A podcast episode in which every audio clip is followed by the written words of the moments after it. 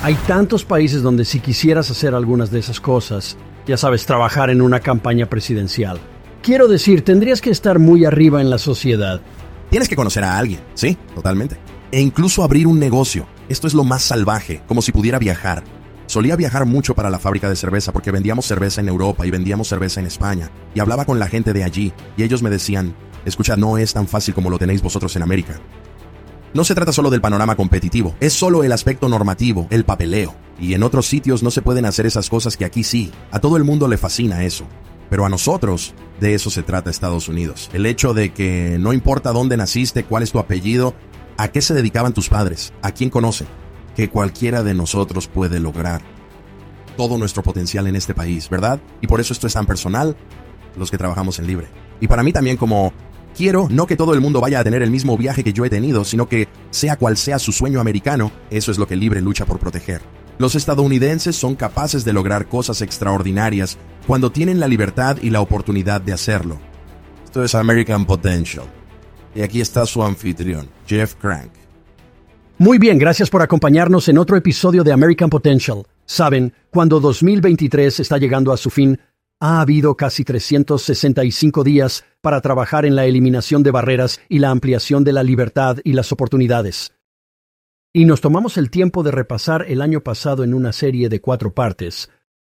Y estamos hablando con representantes de Concerned Veterans for America Libre, Americans for Prosperity y nuestro propio equipo de podcast para hablar de las historias que más les han gustado así como lo que las organizaciones han podido trabajar este último año.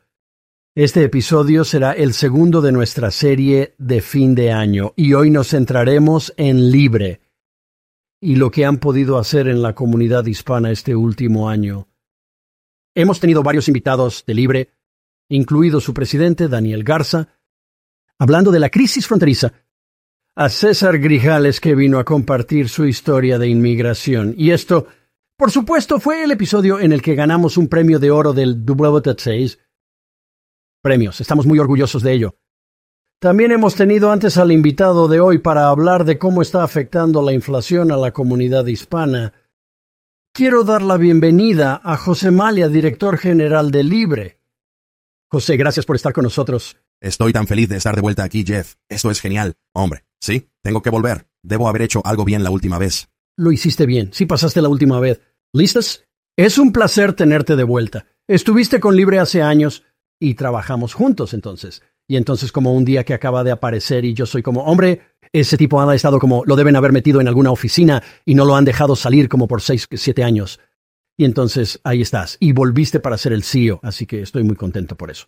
Gracias, Jeff. Tú sabes, siempre ha estado muy cerca de mi corazón. La misión que Libra comenzó con toneladas de crédito a Daniel Garza y el liderazgo de la organización en ese entonces por decidir hacer algo tan audaz, claro, pero tan necesario, necesitamos una voz que está hablando con la comunidad latina sobre estos temas tan importantes, así que estuve aquí de 2012 a 2015, me mudé, hice un montón de otras cosas.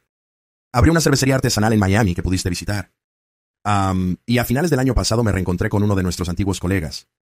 La oportunidad estaba ahí y pensé, tío, Qué increíble sería volver y formar parte de ese movimiento de nuevo. En realidad has vivido una vida bastante guay, quiero decir. Tú y yo hemos hablado de algunas cosas. Quiero decir, has trabajado en la campaña de Jeb Bush. Háblanos de algunas cosas chulas. Sí, tienes razón, Jeff. Quiero decir, y esto es de nuevo, Noel, como para mí es un recordatorio diario. Tuve suerte de nacer aquí. Mis padres emigraron aquí. Mi padre de Cuba es un exilio. Mi madre de Ecuador. Y, y fue una infancia fascinante viendo ambas perspectivas, ¿verdad? Una familia que vino aquí solo en busca de oportunidades, de una vida mejor, y otra que no tuvo más remedio que dejarlo todo atrás. Y el lugar más cercano, por suerte, eran los Estados Unidos de América, cierto. Pero eso que traía me apasionaba mucho. Ya sabes, historia y política de niño. Y luego, cuando tuve la oportunidad de ser voluntario en campañas, empecé a hacerlo como muchos de nosotros hemos hecho antes, sí, la primera campaña fue Bob Dole en el 96, y yo solo pensaba que era tan increíble que un niño de un barrio de clase obrera llamado Hialeah, que está ahí mismo en Miami, podría estar tan cerca de algo como conducir en una caravana y, ya sabes, el personal de la gente y conocer a Jim Kirkpatrick y todo tipo de otras personas que eran. Fue genial, y de ahí pasé a trabajar en la carrera a gobernador de Jeb en el 98. Luego las elecciones presidenciales de 2000 que tuvimos que volver a contar lo que fue un episodio de pesadilla total. Después vine a Washington, estuve un año en la administración de pequeñas empresas. Y luego estuve personalmente con Andy Card cuando era jefe de gabinete de la Casa Blanca. Lo hice durante casi dos años. Departamento de Estado. Hacer asuntos comerciales y empresariales. De vuelta a Miami, jefe de gabinete del alcalde. Entonces empecé mi propio negocio. Ya sabes, un poco de trabajo de consultoría, pero luego se metió en el negocio de los restaurantes porque me encanta comer. Sí. Lo que eventualmente llevó a una cervecería. Y entre eso, fui director de campaña de Marco Rubio en su carrera al Senado. Newt Gingrich como director estatal en 2012 en Florida, lo creas o no. Iba a marcharme.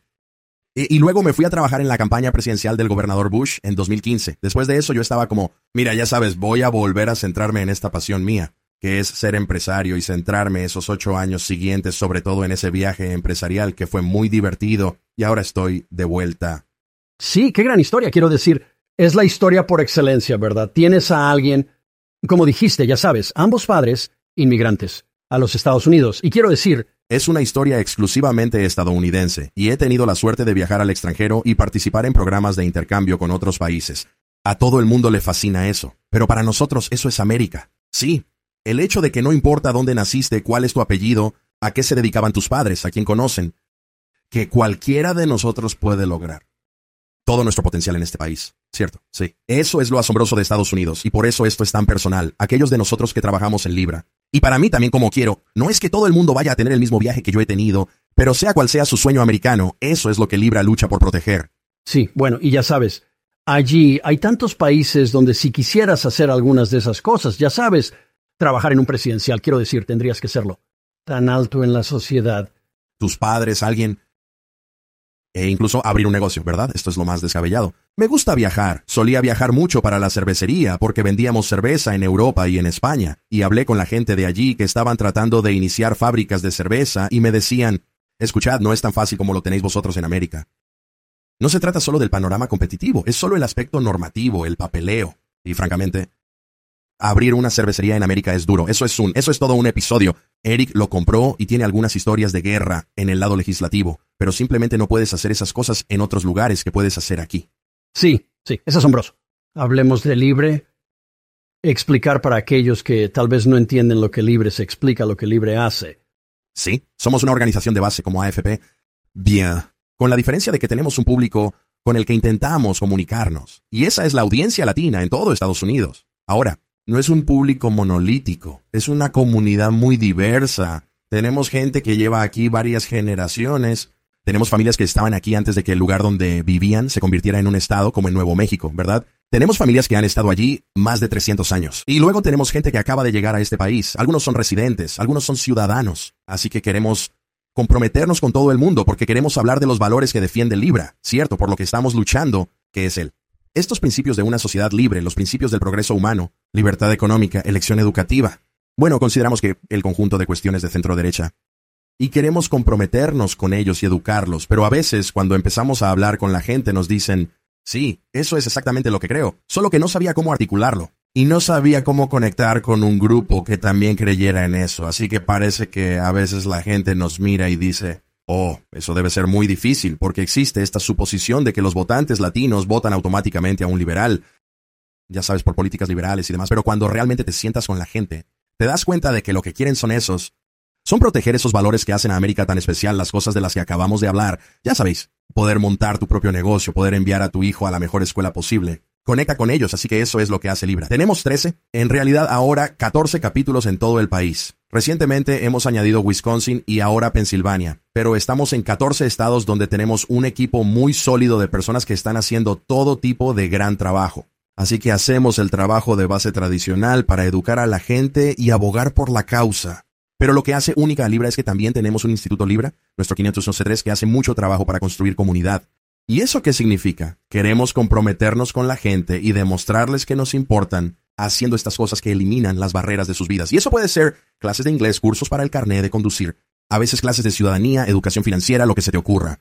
Facultamos a nuestro equipo para que decida qué es lo mejor para que su comunidad establezca estas relaciones. Y cuando lo hacemos, la gente se da cuenta de repente. Bueno, mira, esta gente de Libra son de fiar. Realmente se preocupan por nosotros. Y quiero saber más sobre lo que creen. Y ahí es cuando abrimos la puerta a todos estos otros temas, y se dan cuenta de que hay alineación allí, y se convierten en nuestros mejores colaboradores, voluntarios y a veces incluso en nuestro personal. Muchos de los empleados que se han incorporado al equipo lo han hecho a través de estos eventos. Sí. Hablaste de la alineación allí.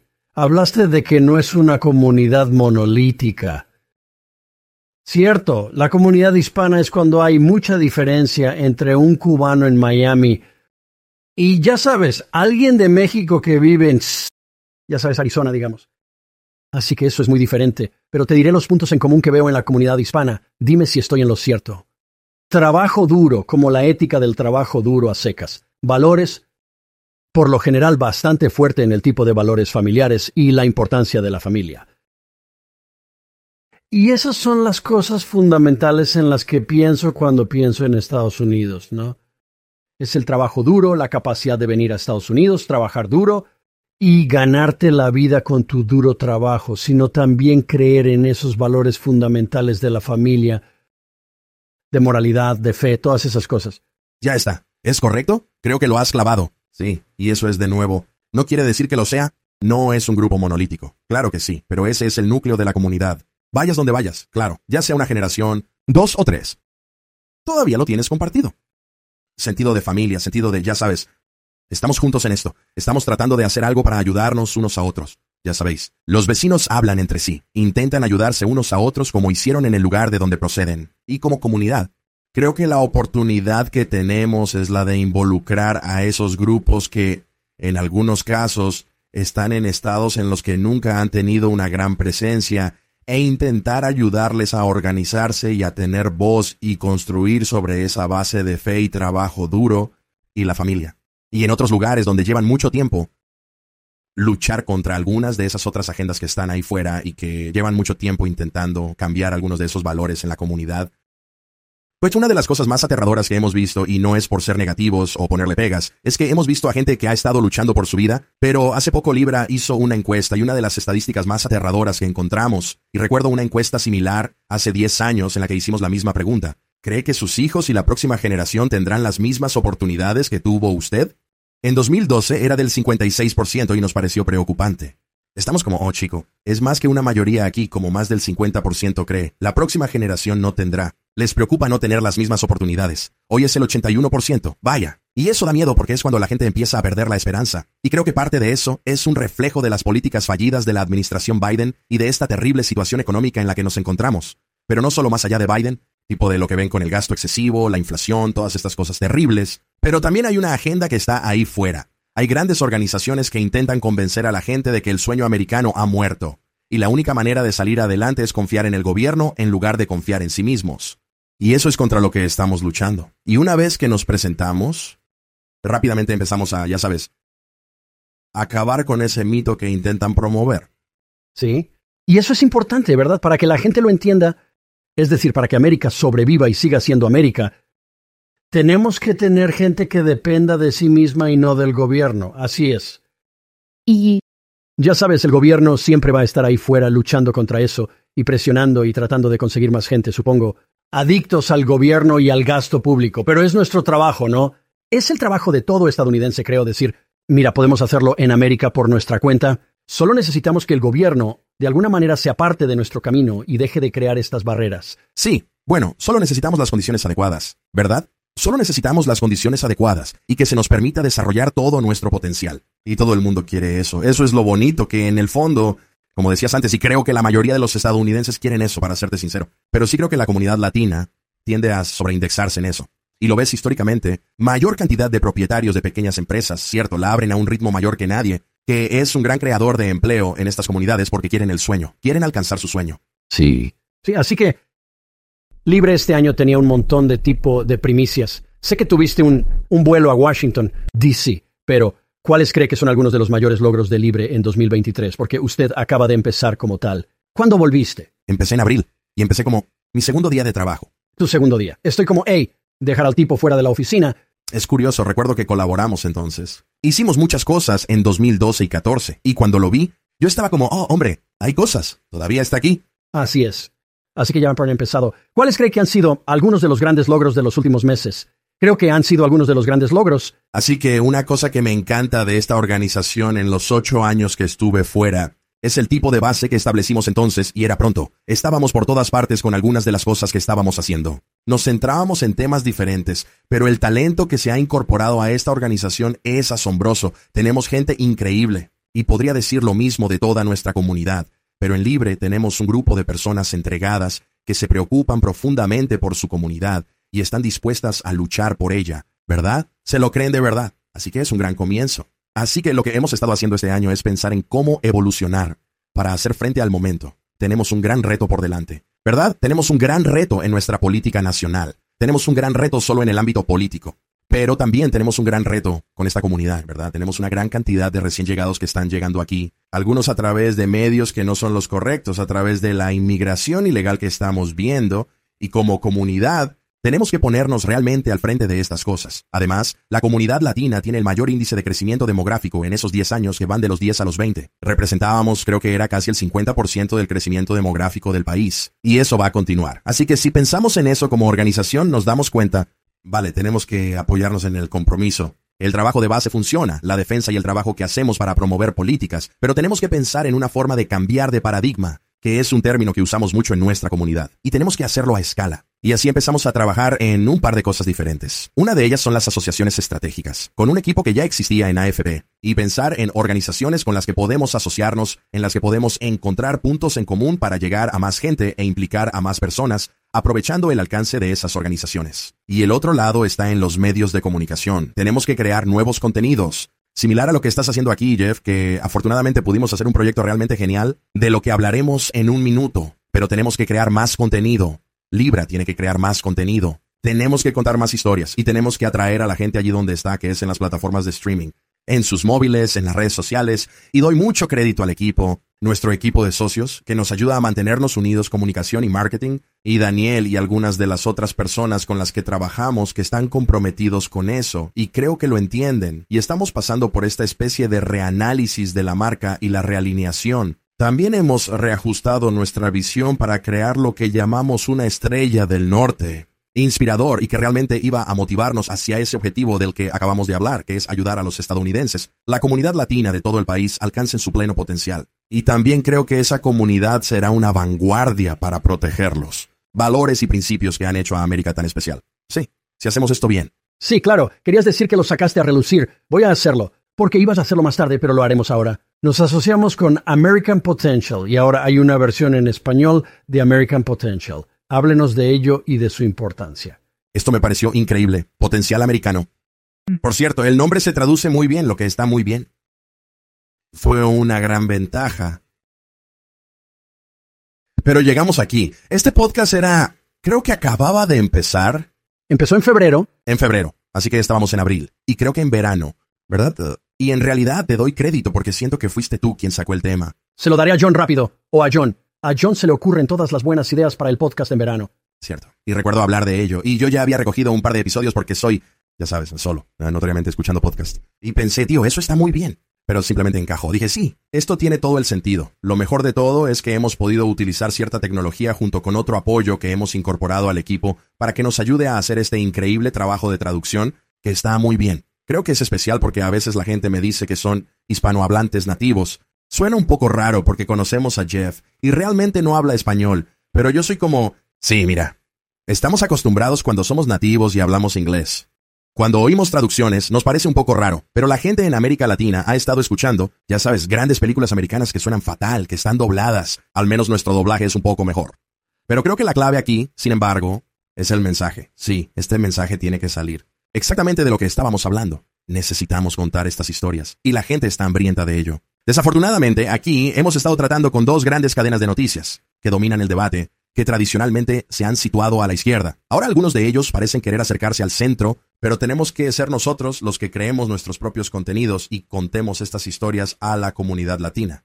Así que creo que el éxito potencial en el idioma español, con el proyecto potencial americano en español, es aún mayor que lo que has conseguido con el programa de lengua inglesa, el éxito que has tenido este año. Así que estoy muy emocionado por ello. Sí, bueno, estamos entusiasmados. Y creo que, ya sabes, la gente me ha preguntado sobre ello. Y creo, ya sabes, qué gran oportunidad tenemos de llegar a toda una nueva comunidad con el mensaje, porque el mensaje es el mismo, ¿verdad? El lenguaje es diferente, pero el mensaje es el mismo, ¿verdad? Que el gobierno crea estas barreras. Tenemos que derribar esas barreras. Y si lo hacemos, todos tendremos una vida mejor porque lo hemos hecho. Y ese es el mensaje. Y las historias que traes son tan edificantes y fortalecedoras que no puedes evitar escucharlas y sentir que puedo ser parte de esto. Sí, a mi manera. Nos encantaría que viniera como voluntario a Libre, a la AFP o a la CBA, pero no tiene por qué ser el único camino. Puedes ser eficaz con solo ser un defensor de estos temas en tu comunidad, educándote a ti mismo. Haciendo lo correcto cuando llegan las elecciones, sirviendo a tus mejores intereses, no a lo que algún organizador o algún organizador comunitario intenta convencerte. Y creo que por ese reto que tenemos ha habido un vacío y una voz que representa estos principios y estos valores. Muchos de ellos no lo han oído antes, así que cualquier cosa que podamos hacer, cualquier contenido que podamos crear, vamos a sacar mucho provecho de ello, porque ahora mismo el lienzo está completamente en blanco. Bueno, y agradezco esa colaboración, estamos realmente entusiasmados y deseando que llegue. Ahora quiero hablar sobre el fly-in. Ya el fly-in por primera vez. Libre hizo un fly-in a Washington, D.C. en Capitol Hill, llevó a activistas y gente de Libre hasta la colina. Háblenos de ello. Así que ya sabes, creo. No me hace gracia porque mucha gente nos ha dicho, oye, gran trabajo y demás. Pero ha sido un esfuerzo de equipo tan grande que casi me da vergüenza atribuirme el mérito, porque tenemos un gran equipo. ¿Te has dado cuenta, José, que como todas las buenas ideas, nunca es idea nuestra, así que el mérito es nuestro?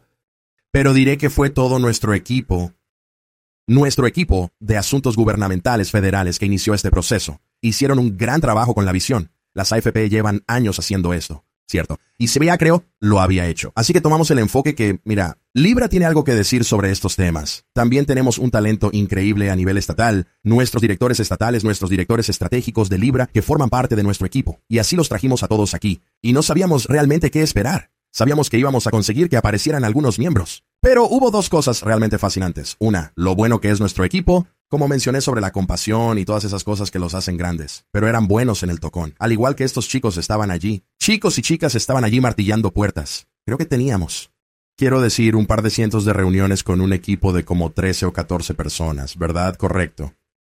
De los estados más nosotros, así que tal vez 20 de nosotros, pero tuvimos un montón de reuniones. Superamos todas las expectativas al respecto. Puede que sí, poner el listón bajo ahí, podría ser incluso más. Así que lo hicieron muy bien, pero luego los miembros respondieron muy bien.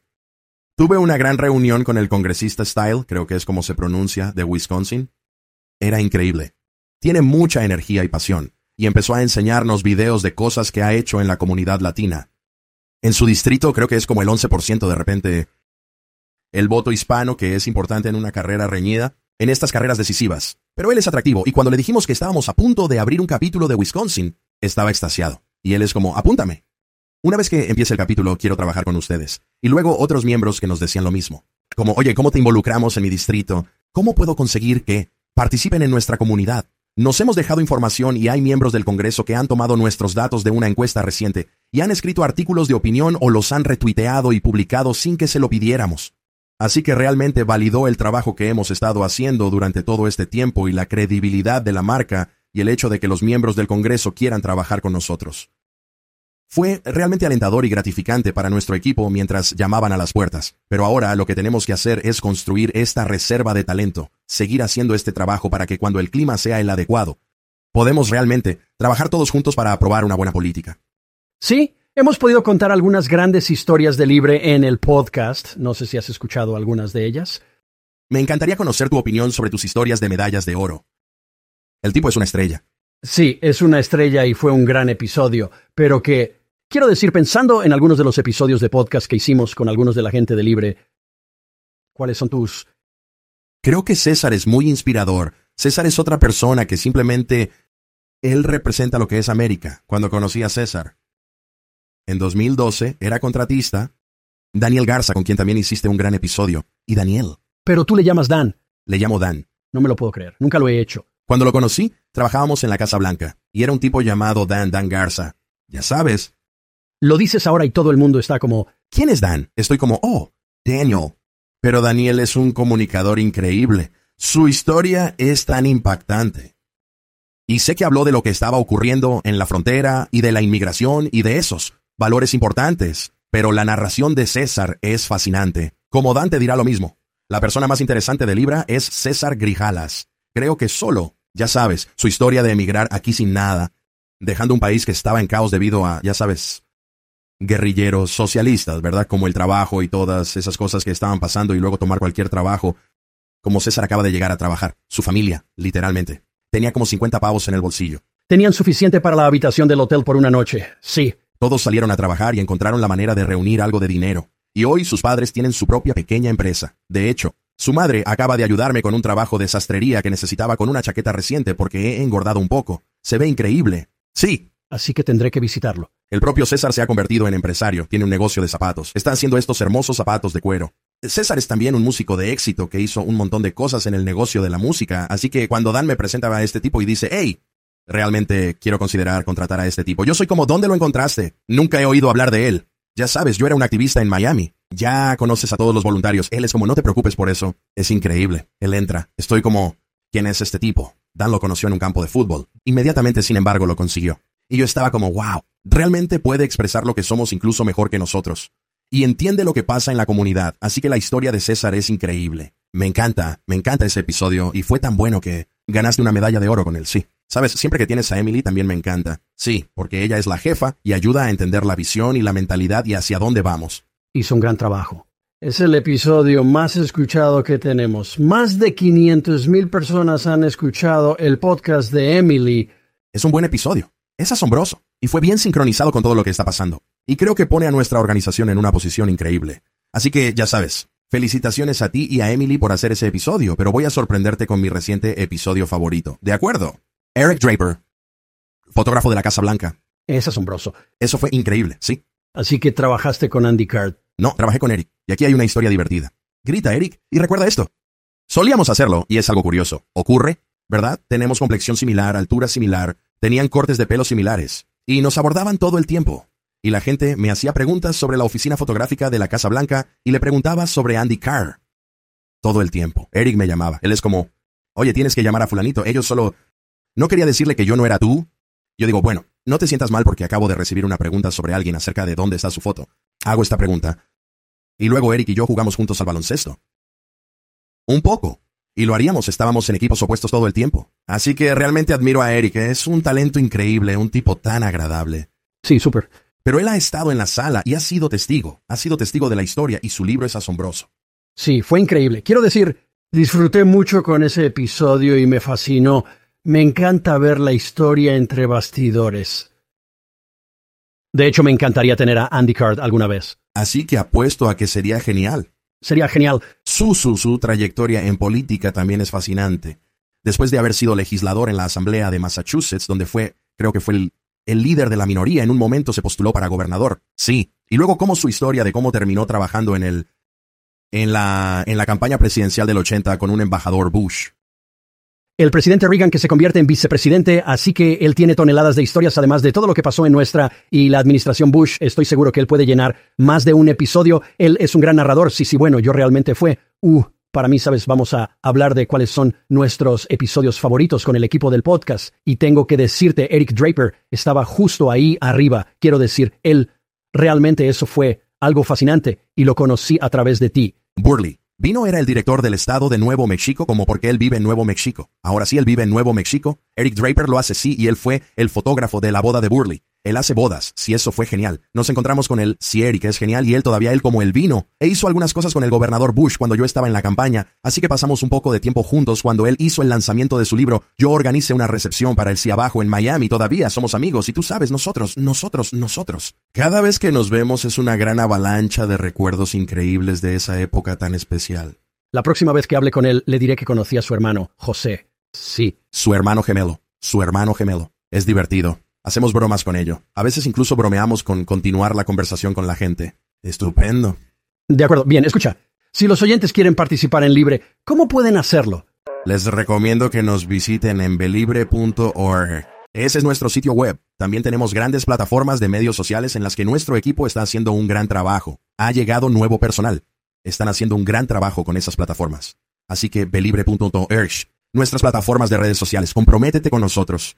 Si quieres, ya sabes, incluso si tú mismo, puede que no seas hispano, pero tienes amigos, parientes o vecinos a los que quieres recomendar libre, por favor, hágalo. Y nos encantaría que participaran, que vinieran a uno de nuestros actos y vieran lo que somos. Impresionante. José, gracias por unirte a nosotros. Hombre, Es estupendo. Y gracias por tu gran colaboración en el podcast y en tantas otras cosas. Se lo agradecemos. Sí, esto es increíble. De acuerdo. Si vuelvo una tercera vez, ¿seré el único? ¿Has tenido algún invitado que haya vuelto tres veces? Tal vez Drew Klein de Iowa. Esa es buena. Podría estar ahí arriba. Creo que ha estado tres veces, pero te tendremos en una cuarta solo para que puedas vencer a Drew. Perfecto, sin nada más. ¿Suena bien? Gracias. Jeff, muy bien, amigo. El hecho de que Libre y José vengan a unirse a nosotros y hablar con nosotros hoy, están haciendo un gran trabajo en la comunidad hispana y en otros lugares, y te diré una cosa, me encanta trabajar con gente estupenda. Es una de las grandes cosas de trabajar con Americans for Prosperity. Contratan a gente increíble, y eso se nota escuchando a José. Es bueno, es una buena persona, es un buen ser humano, pero también sabe lo que hace, tiene esa pasión y ese amor por la libertad, y habló de ello. Ya sabes, viniendo de sus comienzos y ya sabes, sus padres inmigrantes a un país y crecer aquí en un país que le dio toda esta oportunidad y él está aquí para defender eso. Nosotros también tenemos que hacerlo. Gracias por acompañarnos en otro episodio de American Potential. Gracias por escuchar American Potential. Puede escuchar más historias de estadounidenses que trabajan cada día para ampliar la libertad y las oportunidades en sus comunidades visitando americanpotential.com.